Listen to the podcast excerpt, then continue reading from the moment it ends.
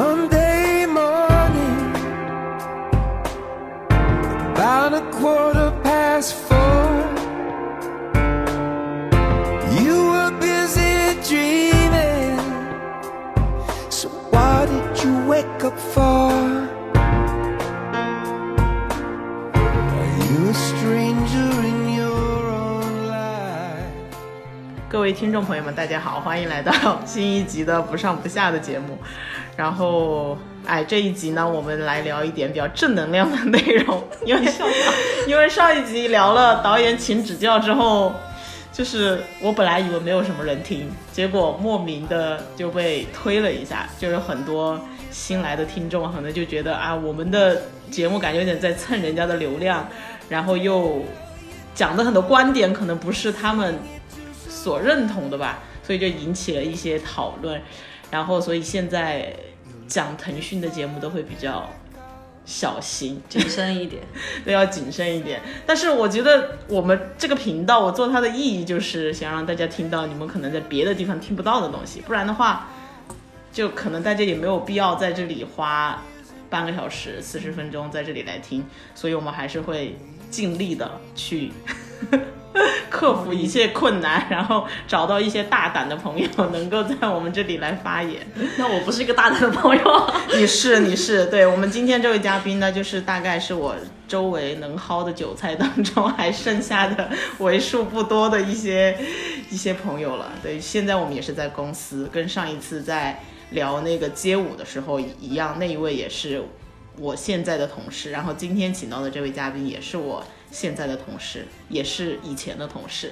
就是同事了很长一段时间。对，今天我们要聊的这个节目呢，就是非常非常的暖，非常非常正能量，一定不会有什么争议。真的吗？我觉得应该是吧。万一我说完之后有争议了怎么办？我那我真的就是觉得也发现了一些新的新的观点，因为这个节目我们今天要聊的就是应该是豆瓣评分最高的。要么是第一，要么是第二。我之前看过。对，那那个时候基本上是，呃，这街是第一吧，我们好像是第二吧。然后没有这街的时候，这街有你们高吗？好像呃，第一季是有的，第一季当时是有的，我不知道现在有没有了。这街这么厉害哦？哦，因为一个娱乐性的东西做到那么高就很难。是。但是你们这个节目做到那么高，就好像很理所很理所当然。也也也对，因为我没有道德制高点。对对，讲了这么多呢，那我们今天要聊的节目就是《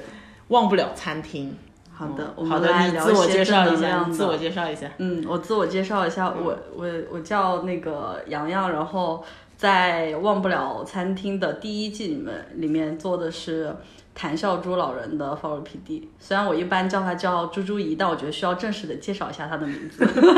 你这样介绍可能不太有太多人有印象，到底是谁？是那个哦哦对哦，你可能自己也不记得了。对，是那个开心果，就是会一直笑的，呃，广州的那位阿姨，六十多岁的那一位。因为广州有英语老师那个吗？英语老师那位是将近八十岁的。哦，不是猪猪。对，那个是胡老师。哦，然后朱朱怡其实是我们从那个呃，我都我都已经忘记那个社区叫什么了，反正是从一个老人社区里面找到的。对，那你你你在做发了 PD 之前，这个项目里面做什么？策划还是什么？就是比如说你在制作公司里面最常见的，你的分工就是你什么都要干啊，写方案。对啊，你要写方案，然后你要搞研发吧，然后你要写方案吧，写方案之后选角，包括在项目里面执行，你到后面盯后期，对吧？你啥都得干。制作公司哪有那么多钱请那么多人啊？所以你核心的角色还是 follow PD。我我觉得是在这里面我收获最多的其实是 follow PD。哦，嗯，好吧。那我们再介绍一下《忘不了餐厅》这个节目。好的，《忘不了餐厅》呃，其其实我觉得它是一个口碑高于流量的一个节目了。嗯，然后它主要是一档关注认知障碍老人的一档公益节目。嗯嗯，其实我我是觉得说腾腾讯愿意来制作这一档。那个时候我还挺意外的，嗯因为其实银发题材本身就不是一个在综艺市场上面特别赚钱的一个项目，嗯，包括当时尤其是你说做老人，对吧？大家都喜欢看、看年轻的漂亮的小哥哥小姐姐，嗯。但他就是有五个呃认知障碍的老人去一个黄渤经营的一个餐厅里面做服务员，嗯，对吧？是的，其实它有点像，呃，它的整体的模式是一个经营类的节目，就像中餐厅一样，但是它有点特别，就是它里面的服务员都是有认知障碍的老人，然后是想要通过让他们跟社会接触，去让他们缓解病情呢，还是让大家更了解这个病情本身？嗯，我我觉得这两个都有了。哎，你介绍的很好，就哎，因为我是做模式的，就是因因为其实找这些老人来，一个是想要让大家关注到呃认知障碍这么一个疾病，嗯嗯，因为其实这个疾病说实在话，在呃大家的一些就是普遍的认知当中，其实是是被叫做老年痴呆，老年痴呆但是很多人认为这是。呃，老年人一种正常的生理上退化的一种现象，但其实不是，它其实是一种病症嘛。然后一个是为了让大家了解这个病症，第二个呢，也是希望说，呃，给到更多老人一个，呃，向外界展示这么一个机会，就是能够让他们多来接触呃外面这些世界啊，或者多来接触这些年轻人，然后让他们也觉得说自己对这个社会是有价值的。因为我觉得不管是对有认知障碍的老人来说，还是说对呃普通的就是正常的一些老人来说，他其实在老年的时候遇到一个很大的问题，是他们会觉得自己渐渐的没有价值了。我觉得这个价值不管是对于家庭的孩子的，或者是呃对于社会的，嗯其实他是会觉得，呃，自己没有价值之后，会慢慢的和社会以及甚至和家庭里面，就是会有一些角色上面的一些脱节。嗯嗯，其实能够给到他们一些机会的话，他们是能够有呃怎么说很不错的表现，还是嗯我想想啊，突破挑战，对我我觉得是让他们重新呃。就是我，我觉得说快乐好像又有一点太高了，这个价值，快乐吗？我我觉得是会有的。就是重新找到生活的一些一些意义意吧。但我老觉得“意义”这个词好像有点太大。俗气吗？嗯，没有，意义很重要，是很意义很重要。至少我觉得，至少我们当时找的那五个老人，嗯，我觉得他们是有得到这些东西的，哦，是吗？哦 是吧？因为前两天刚播了第三季嘛，第三季刚刚第三季第三季刚刚刚开始播，嗯第三季就是变成了忘不了农场。然后他们就因为餐厅这个可能做了两季之后，确实它的空间会已经比较就固化了，就是每嗯个人的角色和他在里面能做的事情，导演组也没有办法给到更多的刺激了。是的，所以就是最好的方式就是换一个地方，然后换一件事情来做，但是还是这样的一个群体和这样的一个目的，嗯，是比较合理的，其实也是一个合理的改版。对。其实第二季的时候，我们当时也想过的，做农场，嗯，当然是没有想说做农场，就是脑洞大开的时候，哦因为我们比如说你你写第二季的东西的时候，你总要想你要去突破什么，升级，对，你每次都要写场地的升级是什么，升级方案，人 物的升级是什么，环节的升级？艺人的升级是什么？对。每次都要有这种升级上的点。呃，就是对于《忘不了餐厅》这个节目来说。嗯呃，改动一个地方，就是比如说把它换到另外一个场景里面去做这件事情，其实也是有能有很很多的一些突破的。对，因为它这个 IP 其实已经形成了，它只要用“忘不了”这三个字，对，其实就代表了它的节目的主旨了。其实它的空间还是很大的，我觉得它以后可以去，因为你关于一些认知障碍的老人这个群体，他们可以做很多事情。嗯，他们还可以去合唱旅游团，还可以去旅游，对，还可以做唱歌，对寻找梦想。是的。其实我觉得合唱团就真的也挺适合他们干的。对啊，就是这个 IP 就真的是拯救公司，真的可以这么讲吗？因为是我，因为是我们之前那个公司嘛出品的节目，当时就觉得好像已经没有什么新的项目，而且没有什么比较好的项目成立，就是也有一些了，但是没有一个可以让公司得到升值的一个 IP。嗯，但是这个节目出来之后，就觉得啊，这个公司手里是有一张牌的了，对，而是有一张王牌，大家也是，我觉得市场上面也很认认可，对，很认可。所以，反正当时呢，就是这个项目我在公司的时候还有一点点接触嘛，也是跟腾讯那边聊了很久，去把它推成。而且因为那个时候国内的网综综艺圈本身做这类的东西就比较少。网络再去做，因为网络的群体一般都是年轻的人嘛，然后它的整个题材其实也更是活泼、青春洋溢、年轻一点的。其实大家会觉得这个题材会显得稍微有一些严肃和沉重。所以我我其实就后来也听说，其实它成立的最关键的一个原因是因为黄渤愿意加入，对，黄渤愿意加入确实是就是一个直接让这个项目能够成。落地的一个原因。对，因为因为黄渤这个人就就没办法，觉得他真的是一个很好用的人，就是他现在在一年一度喜剧大赛，也你也会觉得很好玩，就是他坐在那里就会觉得他出现在任何节目，我都觉得很合理。你说他去浙街也去了，哦，对？吧？是叫见证官吧？还是反正就是决赛的时候，对就是一个很很重要的一个位置，是的，但是我就觉得说他出现在哪，我都觉得非常的合理且合适。因为他都能够让自己在里面找到一个很舒服的，嗯就是谁也不得罪，但是谁也都很很舒服的一种方法，就真的很难得这样的艺人。但我觉得这个真的也是很有运气和契机在的，因为黄渤老师 怎么了？被我叫博哥 正常的叫法。怎么了？博哥怎么了吗？没有，就是因为就就是当时去找那个博哥的时候，我听说的啊，我听说当时找他的时候，其实他就一听就挺感兴趣的，啊，然后感兴趣的点其实是后面才了解到，不过他自己应该。呃，我记得他是在网络平台上面也有公开说吧，嗯就是说因为他的父亲的原因，啊，父亲是有这个病吗？对，就是他父亲本身是有这个病的，本身是有认知障碍的，嗯，然后并且是一个比较严重的这这么这么一个状态。哦，其实他自己还有一个公益的 IP 叫做黄豆君，嗯黄豆君他自己做各种的那种科普的动画，其实也一直在科普认知障碍这么一个事情，哦所以他做这件事情也不是说突如其来，他是已经持续了很久了。嗯就本来也是他自己想做的东西。嗯，那那应该是三年前吧，第一季的时候，二零一九年的时候，那就是两年前，两年前。是的。然后哦，虽然我真的经历这个项目，我从一八年年底经历到二零一九年，确实做了挺久的。那每嗯每个项目都很久啊，嗯，没有没有综艺的项目都是这样的，从你开始想一个案子，然后到他最后落平台招商，然后执行，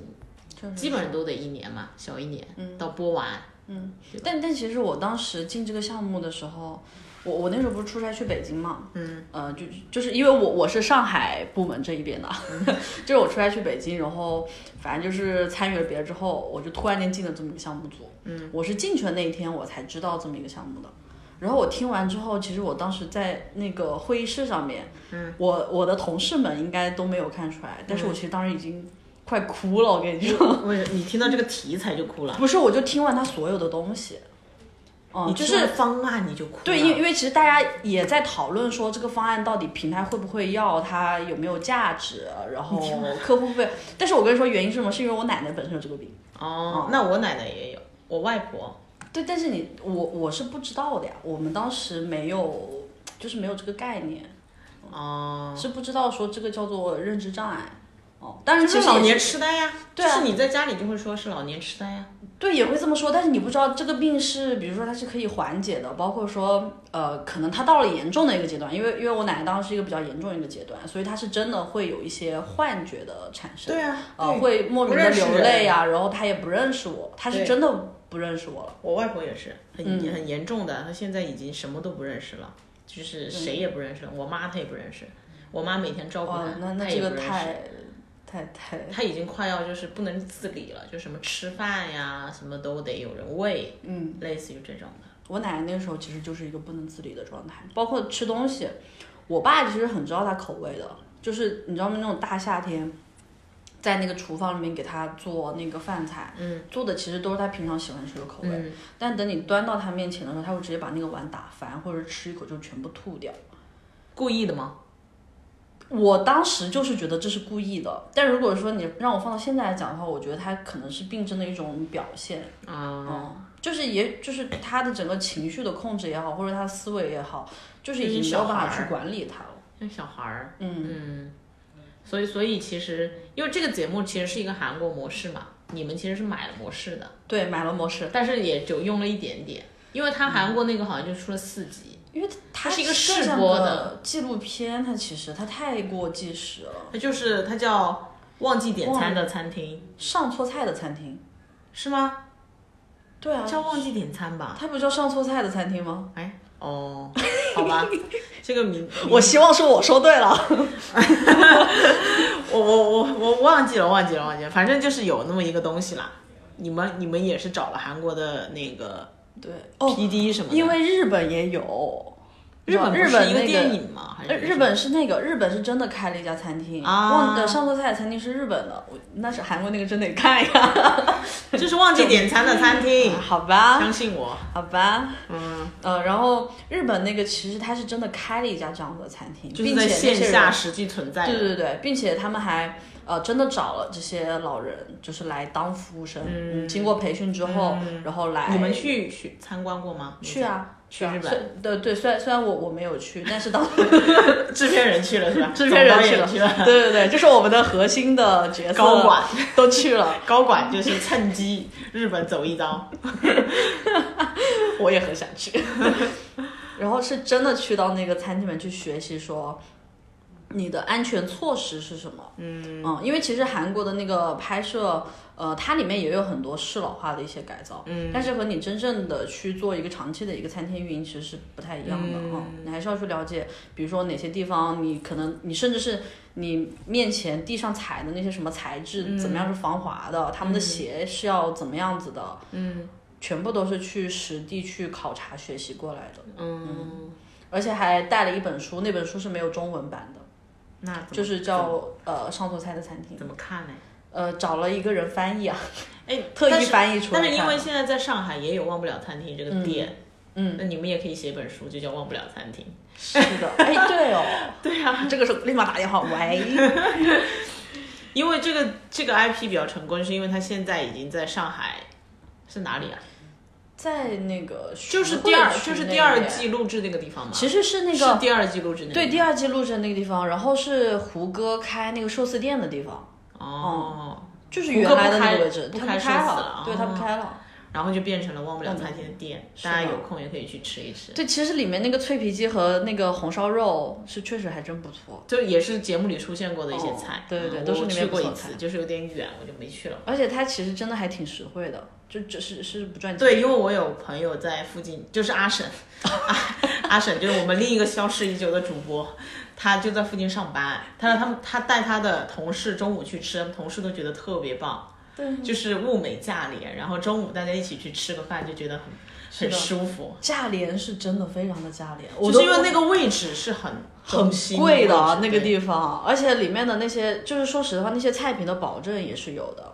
味道还是可以。嗯，然后我我当时我还问他们，我说你们这个定价真的赚钱吗？因为我当时是他们付的钱啊，其嗯实我是真不记得是多少钱，但我记得当时看菜单，你基本上都是什么，呃，二十九啊，三十九啊，因为它还有一些小吃啊什么的，就是就是那种茶餐厅，类似于那种的。鲷鱼烧特别好吃。哦，对对对对对对，就是一个甜 甜点。完了，开始讲到一些餐厅的故事。我们这期会不会有点太乱了？回来回来回来，没没事，我们就是走一些比较比较随意的，也没什么人听，估计，因为看过这档节目的人可能不多，就是不像导演请指教那种可以一下吸引很多人来看。没有可能他现在点击量是六千多，然后到我们这一期有六百多吗？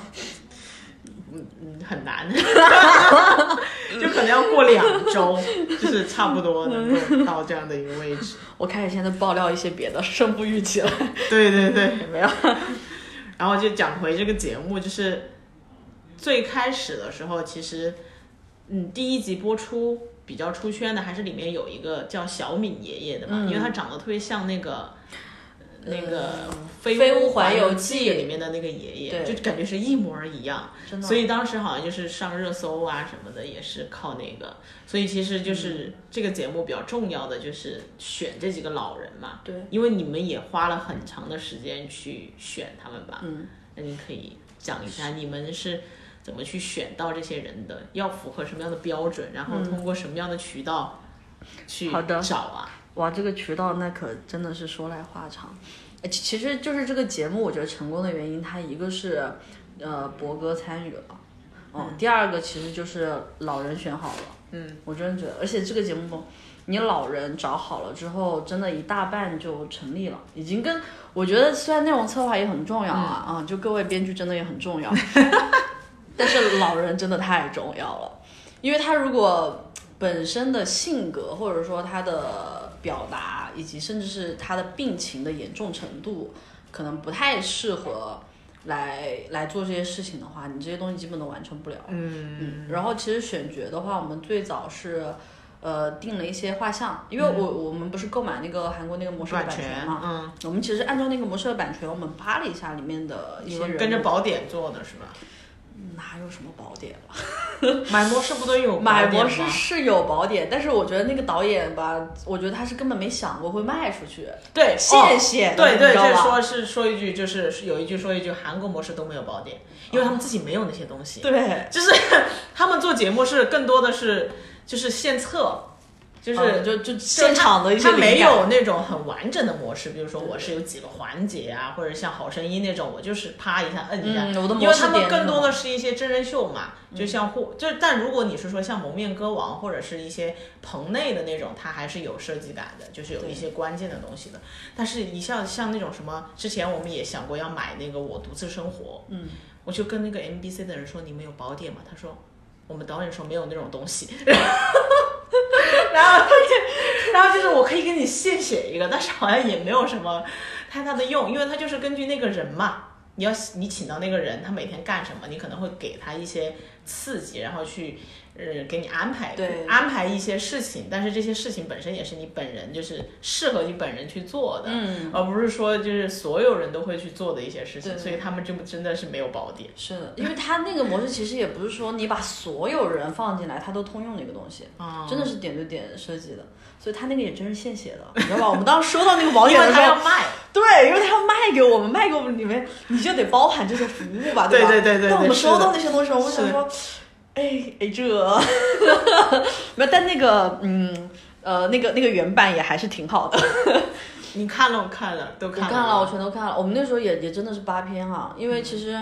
他那个宝典没有出来的时候，人家现写嘛，人家现写我们也得等有有进度吧，对吧？对然后我们就真的是一点一点去扒，就是一个是他们的人物角色，第二个是他们的一个内容设计。其实内容设计上面是确实没什么特别的，嗯，因为你老人家来开餐厅，你就是一些很常规的流程，比如说，嗯。呃，你要去做那些什么，呃，去买菜啊，就是大家先先相互认识，啊然后给你定做衣服，然后一起去呃买菜，去宣传，然后一起过来，对，来做饭，来来来上菜。他们的厨师也是有专业的厨师的，是吧？对，也是专业的厨师，嗯因为其实老人自己是不太方便真的去呃操刀啊，或者说去上厨的对，嗯其实这个可以后面我们提到，就是我们做哪一些保护措施，让这些老人真的可以来上节目、来参与节目。然后这几位老人呢，其实另外一个就是八他们的画像。嗯，其实，在原版里面他们是三个奶奶，两个爷爷嘛。嗯，我们当时以为这个是有什么原因的，后来我们发现这是现实所迫，因为确实就是你能够上节目的爷爷就是少于奶奶的。为啥？呃，一个是患病的性别里面啊，就至少是医生跟我们说的，确实是女性的占比会比较高。哦、虽然当时医生跟我们说了这么一个原因，原因是因为女性平均年龄更长，嗯，你活得越久，那你患的各种病的可能性就会比较高大。对，好像是，现在好多影视剧还有身边的好像都是奶奶。你看你的奶奶，我的外婆，对，哦，也是，对对对，因为呢，确实是，确实实他也是活那个我的外公和我的爷爷都很早去世。哦，我我的我的爷爷去世比我奶奶早，然后我奶奶其实后来也去世了嘛。嗯，但我外公我外公外婆现在还还挺好的。挺健康。对对对对，我前两天还梦见他们，然后我还特意打电话说，我说他们怎么就是怎么样啊？最近我很怕，你知道吗？这种就梦梦里面梦见老人，你就你就会有点担心。对，嗯，然后呃后后来呢，就是我们发现了之后，而且另外一个是爷爷他其实上进的那种兴趣会很低哦，他们其实比较好面子，会比较好面子。那跟年轻人也一样嘛，对吧？嗯，也也会有吧，嗯嗯，也会有吧，就是让爷爷来上节目是说服他是难于让奶奶来上节嗯，目的。包袱比较重。哦，并且我们当时其实我们特别感谢，就是所有上节目的老人的点，就是他们来上节目，就意味着要让身边所有人都知道他们有认知障碍这么一件事情。但其实因为绝大部分人的一些认知，可能还是在于说他是老年痴呆这么一个病，你会忘记事情，然后你会笨手笨脚，你甚至会忘记身边的亲人，所以。这个疾病的病耻感是很重的，嗯所以我们当时给所有的就是他的家人也会说明白这么一点，就可能会遇到一些什么事情怎么样，嗯，所以是能得到所有老人的意愿，包括家人的支持是很难得的。那你们怎么说服他们？怎么说服啊？这个真的就不是话术的问题了，那是什么？真心啊，真的是真诚啊，因为你 但是你你你的一套就是理由，就是我请你来参加这个节目，能给你带来什么，或者我们为什么要做这个事情嘛？你就跟他们说我们为什么要做这件事情。会讲，其实你首先就是会，呃，我我先说完你这个，我们两个，对，就是我们首先可能去，这就涉及到我们找的一个渠道，嗯、就我们列完那些呃人物画像之后，嗯，比如说我们现在需要一个，我觉得我们需要一个 leader 这么一个角色，嗯，那么可能我希望他是一个当过兵的，或者是说你曾经呃当过干部的这么一个爷爷，有一个老大哥的角色一个出现。然后可能呢，与之相同的，你希望这里面还有一个类似于那种小老弟这么一个角色，啊、他是呃爷爷里面的这么一个开心果。所以你们是先把人设先定好。对，嗯，我们有一个比较完整的一个人物画像了，就是我们觉得说怎么样可能是大家会喜欢的一些爷爷奶奶的形象。其实大家都是按照自己，我我觉得这种人是我想让他当我爷爷奶奶，想当我外公外婆的那么一种人。嗯然后可能你还需要一些呃高知的老人，就比如说像后来找到的胡老师，嗯、他本身就是呃非常高知，然后其实他会几国语言的，他是会多国语言，呃，并且是受过高等教育，甚至现在都还在给人当英语老师的这么一位高知老人的形象。然后以及就是奶奶里面，你也需要有说，比如说，呃，像你身边的一些姥姥啊，他们可能就是呃在农村土生土长的啊、但是他其实对生活非常的积极乐观，我也非常愿意来参加社会活动，嗯，包括说像呃猪猪姨就是开心果这么一个角色，嗯嗯，然后我们就定好画像了之后，我们就再去寻找他们，但其实这个渠道是很难的，很多人我觉得其实不一定所有公司都能做这个项目。因为 你想获取医院或者这些渠道的支持很难，医院方面的资源。对对对，因为很多人之前就是做那个急诊室故事的那个制作公司嘛，嗯所以它确实有比较呃强的一个，一个是医疗资源，第二个其实这些医疗资源在对后续老人的那些保护当中是起了非常非常大作用。嗯嗯，然后以及我们去了那些渠道里面，包括说，我想想啊，医院有，然后社区有，甚至是那些什么长者食堂、敬老院，嗯、这些我们全部都去过。对，你们找了几个月？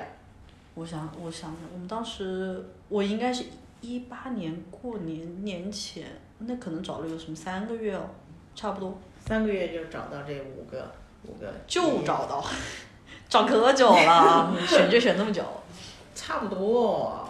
嗯，很差不多三个月。对，但但我记得确实就是找了挺久的一个，关键他们还愿意来，而且都还挺适合的，嗯，表现都还不错。而且你刚不是问我说怎么去说服他们吗？你知道当时我们都去到什么地方了吗？就是你知道去敬老院里面，就是有那种敬老院，他可能这一层都是有认知障碍的老人，嗯哦，然后其哦其实很多志愿者也都很乐于帮助我们这个节目。因为他嗯们觉得这这些病症也好，或者这些老人也好，是应该被人认识或者是被人去了解这么一种疾病的。嗯他们很全部都是就是无偿的，不存在什么大家选择常见的渠道费，没有的。哦，真的都是无偿帮助的。你这个感觉还有渠道费呢。很多选举都有渠道费的啊，对吧？但是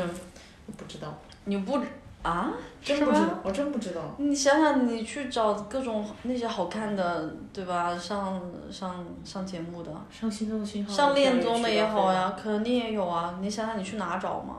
对吧？你总你也总得去跑一些 MCN 什么之类的机构吧，啊对吧？哪怕你去对吧？你去给恋综找，你去百合网，你也得给给一些那啥吧。那是因为你找了一些机构啊，嗯，那你肯定要给人家。但是你想想，我，们去找的那些呃长者食堂也好，或者是说那些老人敬老爱老社区这些，人家也都是要自己盈利的，他们不是说是政府的公益性的机构。但是这个东西就不太好要钱了吧？对，但是人家需要，人家其实是需要为了你去加班的，这不是人家的工作。你去了之后，你可能希望说了解这么一些情况，他还需要一个一个带老人去筛查，就是对于这些呃社工来说，他需要一个个去筛查老人，并且带你去介绍他、认识他。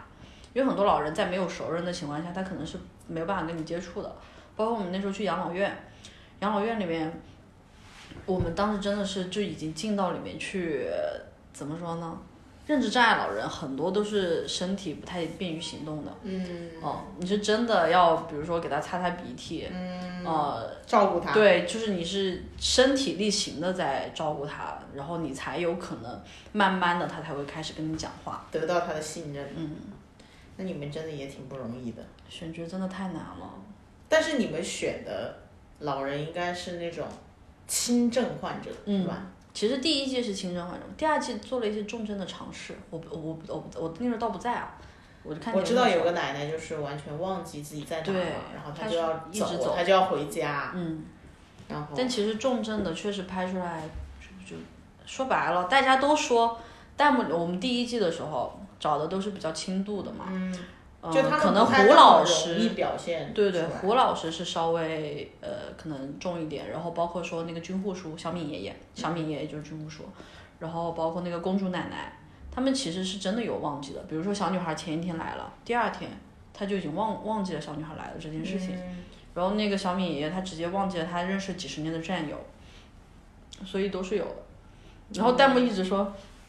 你们关注的都是有钱的，有钱的老爷爷老奶奶，其实不是，他们真的没有什么钱，人家真的就是一个普通家庭。那他们怎么说他们有钱呢？因为整体的仪态气质可能看上去不错，哦，不是但是你那种是村里的那种爷爷奶奶，但是你上节目，你拾到拾到，每个爷爷奶奶都很不错的，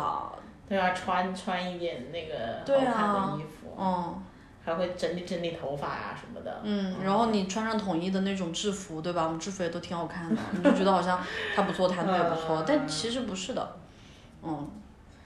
是我刚刚说一个啥来着？你刚刚说一个啥？忘记了。你一直认知障哦碍。哦，这是我们经常做做这档节目这样说。还有个弹幕里面老说我们没有关注重症的老人。啊，对，因为所以你们第二季请了重症。对，其实我们后来思考了，我们是真的思考了，是不是应该请一些就是病情更严重的，嗯，就是更能够表现说这个疾病的一些呃危害性的这么一些老人，所以第二季是做了一个这样子一个尝试。哦，但确实事实证明，我是觉得说，呃，大家还是对这种更残酷一点的现实，哦、接受起来还是比较困难。嗯，就还看不得，看不得那一段，对，很容易看不得。包括说他确实太了吧？确实是他很多事情参与不了了，就是当你重症的话，也哦会也会就是影响一些节目影响他的的健康吧，也会嗯家人也不放心吧。对那种要说服家人挺难的，家人都是跟着来的。嗯那那后来他们真的有得到很大的改变吗？就对他们的生活来说，对生活来说，因为他们一共是拍摄多久？两周。呃，我们其实当时是分了，我记得是四次拍摄吧，每次拍多久？每次其实不会特别久。哦，对，其实说到拍摄时间这里啊，其实还还还有挺多故事可说的。什么故事？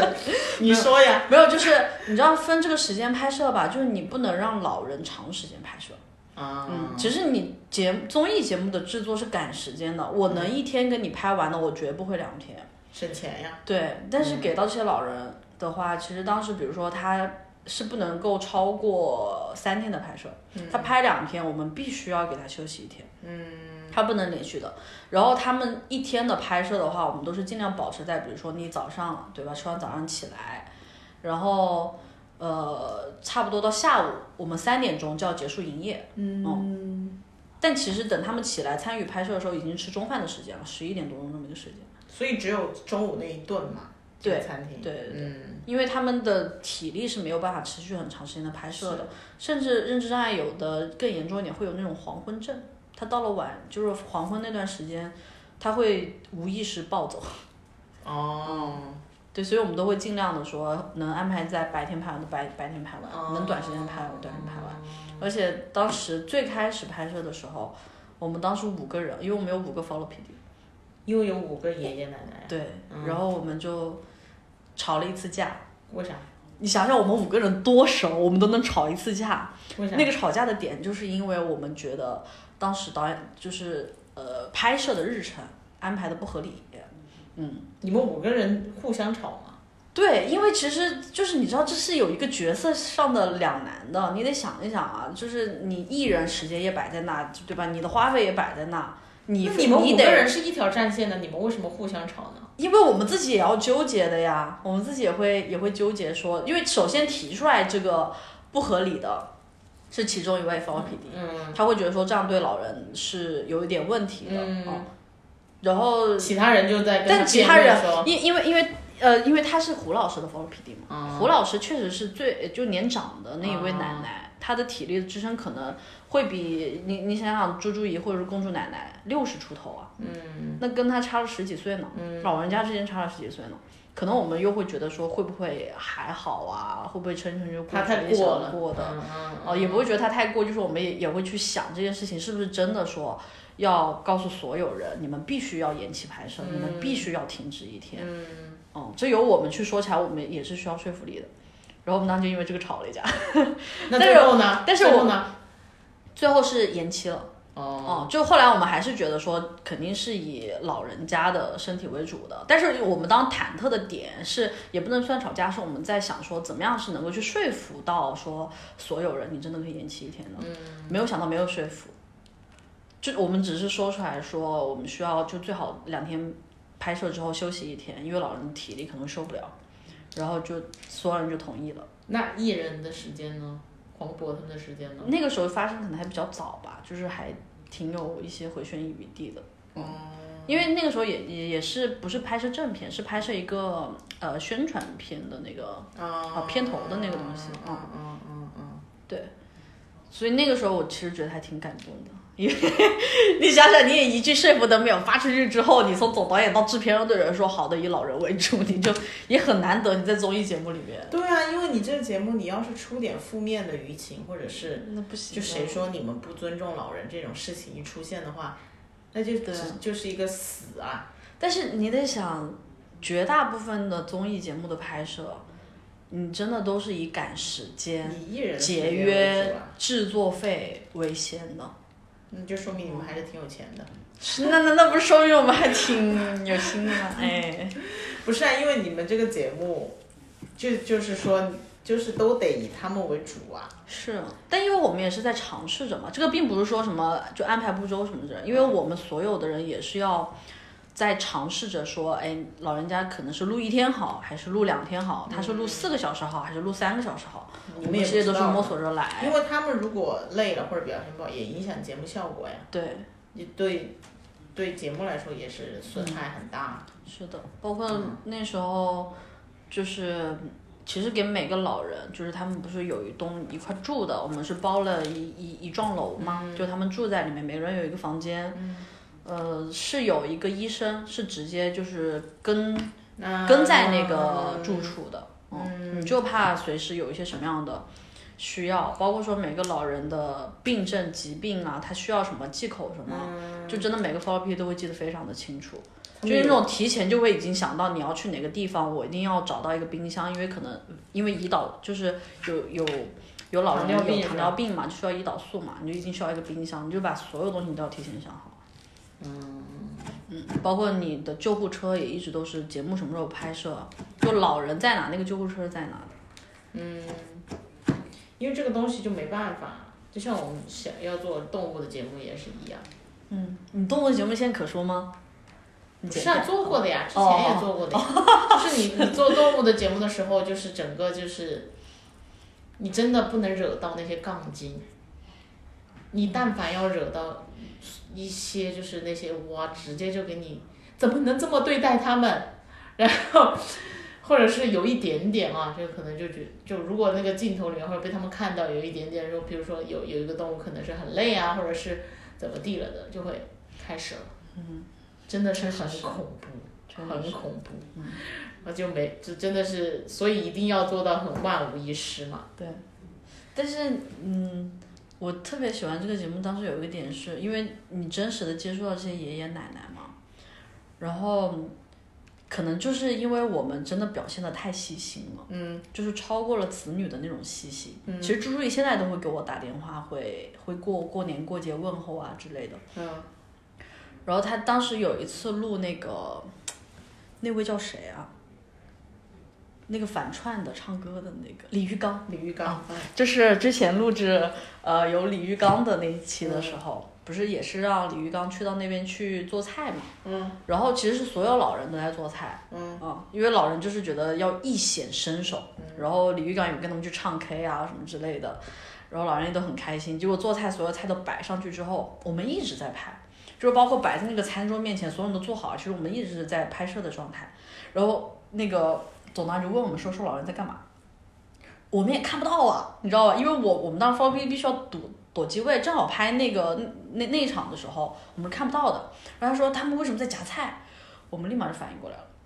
因为他夹菜，他在给我们夹菜。给你留着是吗？对，就是每一位老人都在给自己的 f o r PD 夹菜，就是每一碗都要夹一个小碗出来，因为他觉得我们没有吃饭，而且 而且因为 我这拍《忘不了餐厅》真的很多人得胃病。因为你中午拍摄嘛，你从早上拍到下午啊，你中午那段时间是正好拍摄高峰期，你根本没时间吃饭。然后包括我，我们又老会说老人哪个哪个东西很好吃，因为他们也真的会做菜给我们吃。嗯，他们就想着我们是说可能没吃饭，而且包括这是我们喜欢吃的东西，就当着所有拍摄的面，当着李玉刚的面把那些菜 全部夹走，这一段为什么没有放在节目里面？因为觉得这个不合适啊，非常合适啊，这非常能表现他们就是对吧？对普通人的就是是的感情啊，这个完全就是应该放出来啊。对啊，但但是我我们当时觉得特别感动，就是我们当时还想说别加了，再拍了。赶快赶快进入自己的角色。然后我们也不敢说是在给我们夹菜，我们就说哦，老人可能想留一点给家人吃。哦哦，是老人自己讲的，就当时是公主奶奶吧，就是她特别机灵的那种老人她没说她是直接问她，就是说说你嫁给谁，然后公主奶奶就给反应特别快，她说哦嫁给家里面的人吃，是吧？嫁给我们，其实全是给我们吃的。他们家里的人呃也在是吧？也有人在，呃，有些人因为会跟过来，其实也都是我们全程负担他的食宿啊之类的。嗯，那拍完之后他们真的会有改变吗？哦，你说 回到这个问题了。对，回到这个问题，对不起。回到这个问题。嗯改变的话，嗯其实我觉得还挺大的耶。啥呢？我想想啊，嗯，我我我说朱朱怡的吧，嗯，因为可能我跟他联系还是会比较多一些，嗯然后比如说朱朱怡，其实她后面的认知障碍的，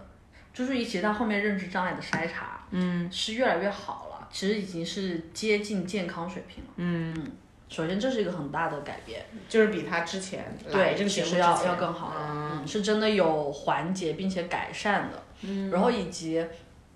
他当时是因为就很多人老说他你为什么连话都说不清楚啊，然后甚至是就是连子女也会这么说，当然这子女他可能就无意的嘛。但是就对他来说，可能会觉得说啊，我怎么会这个样子呢？他他可能会慢慢的变得越来越不爱说话，然后但可能因为来到节目，你认识了很多人，包括说他一直在尝试用普通话讲话嘛，因为他本身其实说白了讲粤语是更多的，所以他的语言能力其实越来越好了，这一点对他整个认知障碍是真的非常有锻炼到的。嗯，包括还有很多那种广广东的一些什么电视台呀、媒体啊采访他请他啊采访他，然后请他去拍摄那种认知障碍。呃的那种什么宣传片啊之类的，在里面扮演一个角色，其实真的是极大，就是很丰富了他的很多的业余生活的。嗯当你的业余生活越多，和你包括你受到的关心越多，其实整个人就会越来越好的。我觉得这不只是对什么认知障碍老人，这是对所有老人都非常重要的一点。那就是他们去参加了节目之后，得到了更多的关注。嗯，有关注，并且其实他在街上甚至会被人认出来。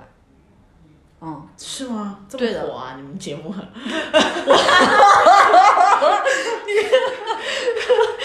因为说实话，说实话，我没没怎么看，就是我当时也觉得不至于吧。我觉得就是知道这个节目的人第一期，播出哦，那个时候才第一期播出哦，很厉害啊。说不定他们在老家也做一些宣传。因为当时其实一个是 也铺了那个公交车站，而且当时其实说实话，就是制片人真的这一点非常有心的一个点是，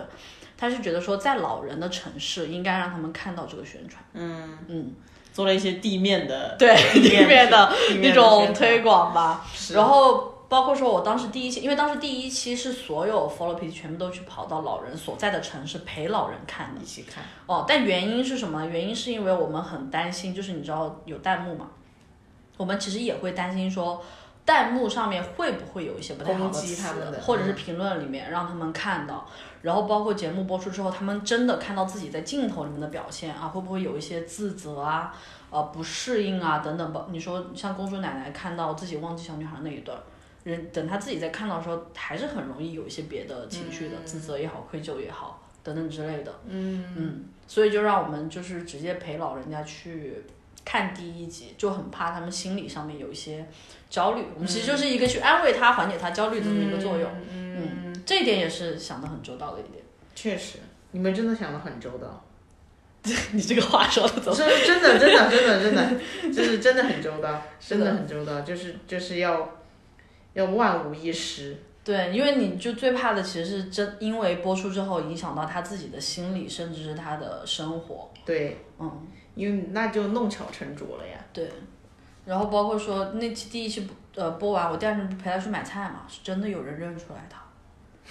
广告做得好呀，对，我当时就说地面的宣传空嘞，做的不错。厉害嘞！而且它只是它是一个网络节目，它也不在电视台播的哦。对哦，他哦后来上东方卫视了呀，那是后面第二轮了呀。第一轮也上了呀。哦，同时播的是吗？哦呃不不是同时同时的，对啊，那那你第一次播，那肯定是没有在电视上的。对对对，就首播的时候是没有。对啊，嗯所以就说明那个其他人还是从网络上看到的对，说不定也确实看到了腾讯的一些宣传吧，广告。对对对对嗯对就还挺还挺好的，他们也挺开心的呀。是吗？所以第二季其实选人会更容易一些嘛。嗯，其实渠道上面选人确实是容易很多，包括那时候，因为我我当时还在的那一下，嗯 嗯，对，因为我当时去参与了一小部分，非常非常小的一部分的选角，当时去的是青岛，就博哥的那个城市，嗯青岛真的太好了，青岛人也太好了，然后青岛的医生也都非常好，因为他们本身也接触了很多这种类似的病例。其实广东、山东这些地方都是老龄化比较严重的一些城市嘛，嗯然后认知障碍也像那些医师、主任、主任级别的医师，那真的就是来了一个，你知道吧？就每天来看。然后来了一个，就立马给我们打电话说，哎，这里有一个，这里有一个，就希望我们能够去见到他，看有没有可能让他可以上节目，或者说让他，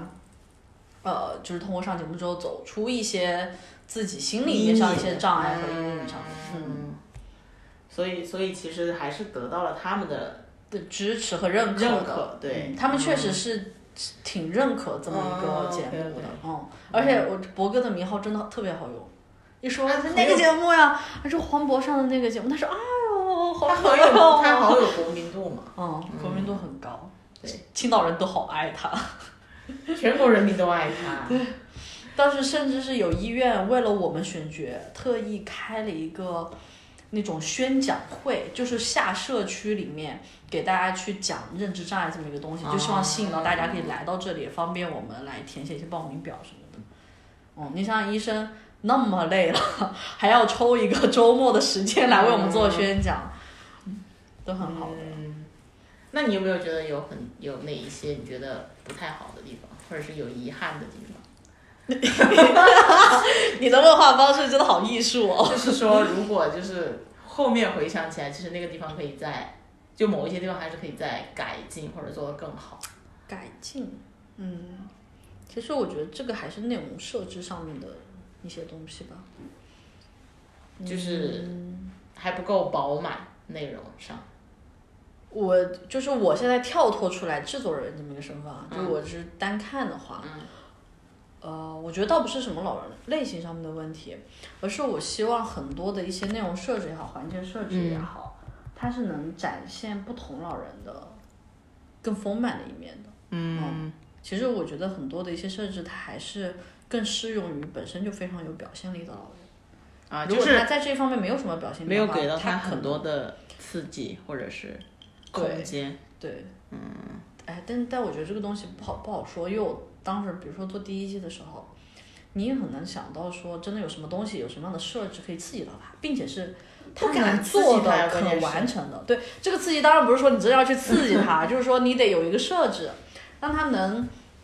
比如说讲出他一些什么故事啊也好，或者是但是我觉得我看的过程中，我觉得节目组已经有很多做了很多这方面的对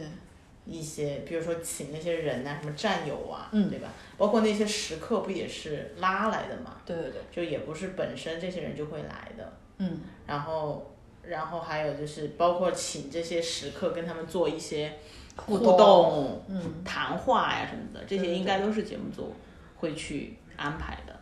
其实我们很大一部分真的是自然流量。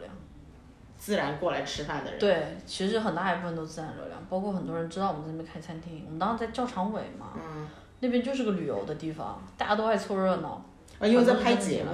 对，是吧？因为他们知道在拍节目，因为你看之前像那什么一进来，大家那种惊讶反应，他们是真的是惊讶，他们根本不知道为什么这里面的服务生会是黄渤，哦，他们是真的不知道。然后，嗯、但是他们知道是在拍节目吧？他们只是不知知道道这个节目是黄渤。对对对对对，知道。就后来你拉他的时候，他就知道说哦，你们可能在拍东西，但他并不知道你在拍什么东西。嗯嗯嗯嗯。然后你说战友那么一些，那肯定是安排来的嘛，嗯，对吧？千里迢迢从那个，对吧？那么远的地方拉过来，是，所以，所以我就很好奇，就是日本那个实际的餐厅，它里面的服务员真的都是认知障碍的人吧，是的，然后他们就会要做真正的服务员要做的事情。对。其实里面那他们会经过一些训练训练什么的吗？会啊，我们的老人也是经过训练的。其实我们在最早的时候会有一个提前的一个集训，让他们先熟悉彼此嘛。嗯，然后包括说也会告诉他们，嗯、你可能需要，就比如说你做服务员，你需要学一些什么，嗯，这种其实也是会。那那像日本那个餐厅，他们真的就是那个老人家就在那边正常的上下班，对对对，对吧？然后也不会有别的人一直帮他或者怎么样。会有，他会有年轻的服务员跟在旁边帮忙的，也会。但其实我觉得他们更多的是跟我们那，比如说店长、店员是一样的角色，他是为了防止说你可能真的，比如说你累了，就是你要观察他的状态是不是，哇，快一个小时，就是你要观察他的状态是不是适合现在，比如说为客人服务啊，或者怎么样的，然后或者他渴了啊，需要坐下来休息一下了等等的，嗯，你都是需要其实去关注的。但是我觉得那个餐厅会更，嗯，可能不会那么的细吧，他们找的不会是很重的，很重的已经没有办法来了。嗯对，因为因为因为我看那个节目的时候，我的我的感觉就是，他其实离他在餐厅里面要做的事情很远，所以我感受到了你们节目组对他们的过度保护，就是属于什么都不用干，嗯，就是就是就是来了两个客人的话，我就陪他聊天儿，我也不用去。而且他那个桌子也很少嘛，就大概就，每人负责每人一桌或者两桌，对，然后他也没有太多需要服务的东西，可能他一天也就一桌吧，因为你们就中午那一点时间嘛。对。然后，所以他更多的就是说我去跟他们聊天，然后有一些互动的这样的一个东西。所以其实他，我当时看第一集的时候，我就觉得就是你这个餐厅根本就不是一个餐厅，就是哦，就是，所以我一直没有觉得这个餐厅很成立，就是因为他没有在做真正的服务生该餐。厅应该要做的事情，你只是给了他这样一个空间，把、嗯。把几个人聚集在一起，然后他们有一个共性，就是因为他们都是呃，有认认知障碍的老老人，但是他们换在任何一个场景都成立。对，就是他们现在要一起去旅行，也成立，对吧？嗯他们要一起去去开一个什么茶馆儿、嗯啊，也成立也成立，对，然后他们他们要一一起在这边弄一个什么，嗯呃，那个叫什么解忧杂货铺，类似于这种啊，它也成立。所以我就当当时就觉得这个餐厅这个东西非常的儿戏，就是跟餐厅没有关系，但这帮人是好的，所以我后来就都一直在跟 AC 说嘛，就是你们第二季其实可以换一个事儿做，就是这个 IP 已经非常非常厉害了，就是。你想这些人，他们其实可以做很多事情的，因为国外也有很多这样的节目，就是他们也做很多餐厅，有一些餐厅就是做那个一些有一些小儿痴呆的那些人，要么就是自闭症，嗯，都是一些特殊群体，然后给到他们这个融入社会的一个机会，对。然后以餐厅的形式，但是他们那种就更类纪录片。就是不会有很多的艺人呀、设置啊，就是真的就是一个餐厅里面挂摄像头，然后拍。但我觉得你说是对的，嗯，就是确实是他们好像没有干特别多服务生该干的事儿，但所以我你想想，刚问你他如果，所以我刚问你这个问题，就是说他们真的对他们的生活有什么样的改变吗？就是就是因为我会觉得他们在里面做的事情，其实因为他的与初衷是通过他的劳动和他去付出自己的，就是他实际要做完成这些任务，来去治疗也好，或者缓解他的那个病症嘛。但是他如果没有做这些事情，但我觉得其实这跟内容呈现上是有关系的，就是你看到的没有做，其实是我们没有放出来。因为你想想，他不可能我们一天就来这么一桌，嗯，你所有的人就跟这一个人互动，嗯，对吧？就是我其实我一直说我们很多都是自然流量，是真实的全，就是你百分之七十都是自然流量，哦，但是那百分之七十是你看不到的，因为他真的只是来吃饭点单，很可能他一点戏都没有，是大家不想看的那种那这些人服务了吗？服务的，他们是真的在负责自己的那一桌。然后也服务的很好。其实你但凡看到上错菜的，基本都放出来了。对 吧 就正常的都不会放出对，其实他们其实老人自己他们是很上心的，他们绝对不会说什么，哎呀，我觉得我在拍节目，哎呀，我我上错菜没关系，不会。他们每个人非常的有责任感的，他是那一种，你现在就是首先他要摆碗碟。摆碗碟的时候，老人是会在意说你筷子的方向是什么，你里面擦洗的干不干净，他们都是自己很在意的。就他们还是很负责，对，他是非常负责的。嗯，然后等你真的客人来了之后，我要给你点单，他甚至还会推荐你，因为我想要卖的多的话，我还会跟你推荐那个最贵的那个鲍鱼红烧肉什么之类的。推荐之后，我给你上菜，上菜之后可能你你有小孩儿，你需要一些什么别的东西，我要拿给你，然后会时不时过去倒水。等你吃完之后，包括说一些收碗筷的工作，他们都是会做的。服务意识还是很强的。对，哎，你你知你知道当时因为像呃朱淑怡她本身原来就是在做服务员出身的，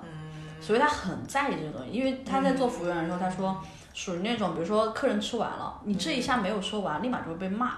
所以她当时第一次开始做这个工作的时候，她是个非常非常着急的人，她甚至会催着别人。嗯。但原因是因为她不知道在这里没有人会骂，就是她知道这里会没没有人会骂她，但是她她的整个印象和她的习惯就已经刻在这里了。他习惯了，他是那种客人一吃完，我立马就要把桌子就觉得这件收干净。事情就是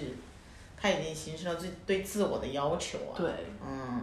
所以其实是我们节目内容展现里面，可能大家看到的只有一些互动，然后包括说他的亲朋好友啊来到了这里，实际上他们在其他的时间很多镜头没有展现时间里面，他们是认真是在做服务的。嗯嗯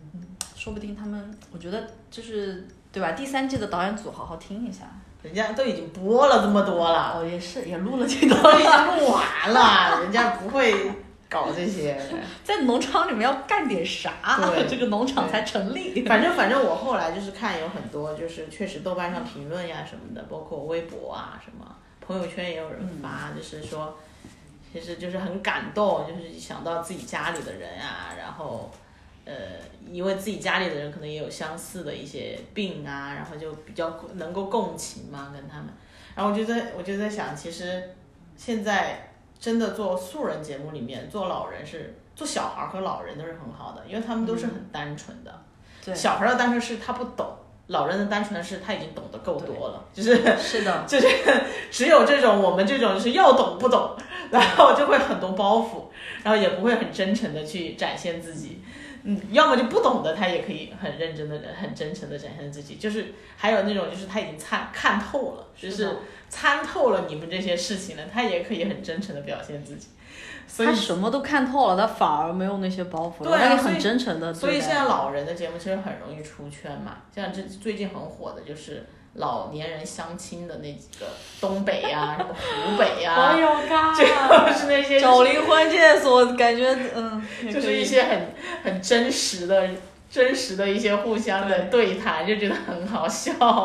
而且不是重点是他们说出来，我就很能理解，你知道吧？嗯我跟你说，他要是但凡是个二十多岁的，就是女孩儿说出来说什么啊，我必须要几十万，或者是怎么样的。我可能就会觉得说啊，现在独立女性没有必要，我可能对想，我这样啊，我这这种话说出来很容易被被被攻击嘛。我只是举个例子，求生欲很强。没事没事因，为我真的做九零婚这个时候，感觉被打拳打太多。呃不不不，就男拳女拳都有。嗯然后然后，但是她真的经历了，你说人家已经离过几次婚，然后又被丈夫家暴，对吧？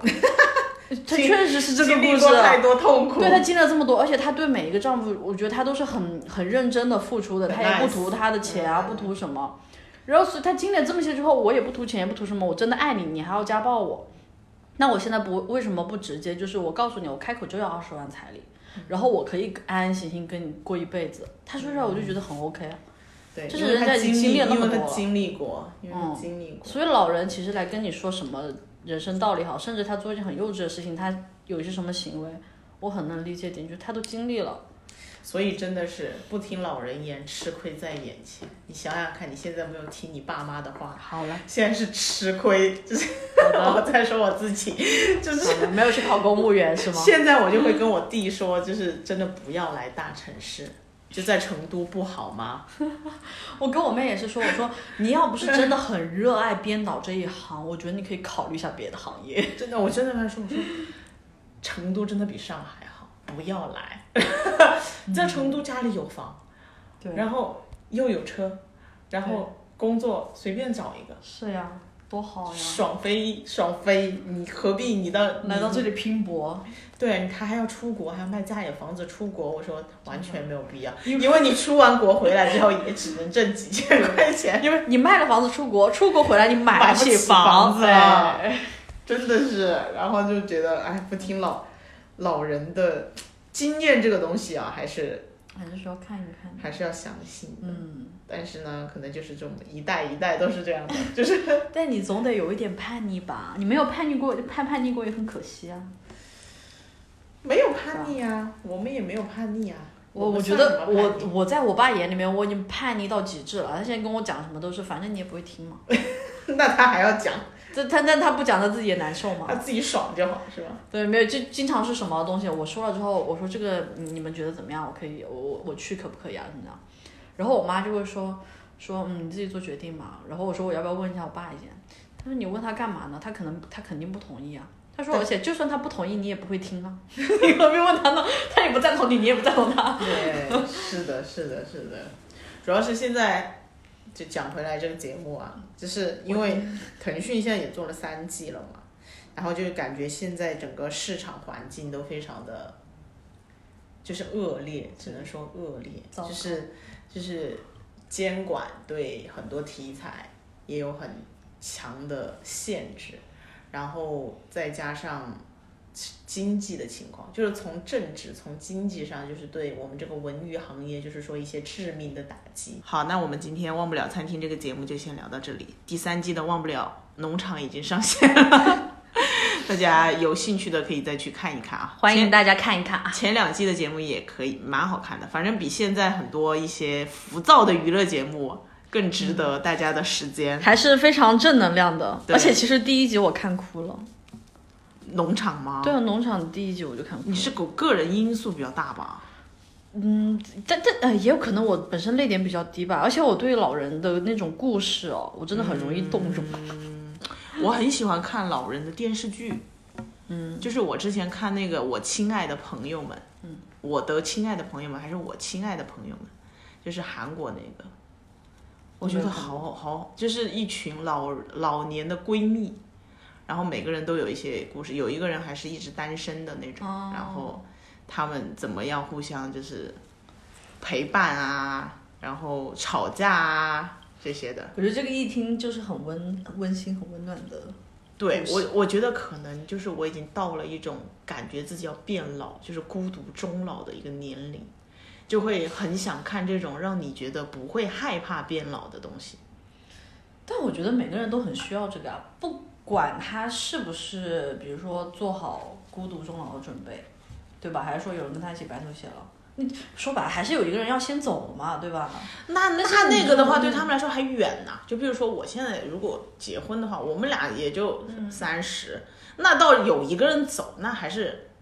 很久的，就是他还没有很实际的感觉，说我得一个人面对老去这件事情。哎，但我觉得就是节目里面很，其实很多对节目的评价也是，就是节目带给他们的，一个是会让他们想起自己家里面的老人，嗯，第二个是会让他可能会去反，就是思考自己和长辈之间相处的一些关系，不管是和父母也好，或者是说，呃，更年长的爷爷奶奶、外公外婆也好，嗯。第三个其实就是在于说，能够让他们开始慢慢的不害怕变老这件事情，就是老了之后，不是所有人的生活都是非常的糟糕的，他们也是可以很好的。嗯，哦，我们那个忘不了餐厅，欢迎大家去看啊！我们下期接着聊，好嘞，拜拜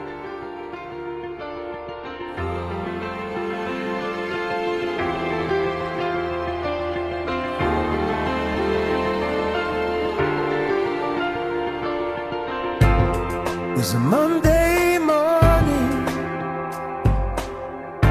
about a quarter past four.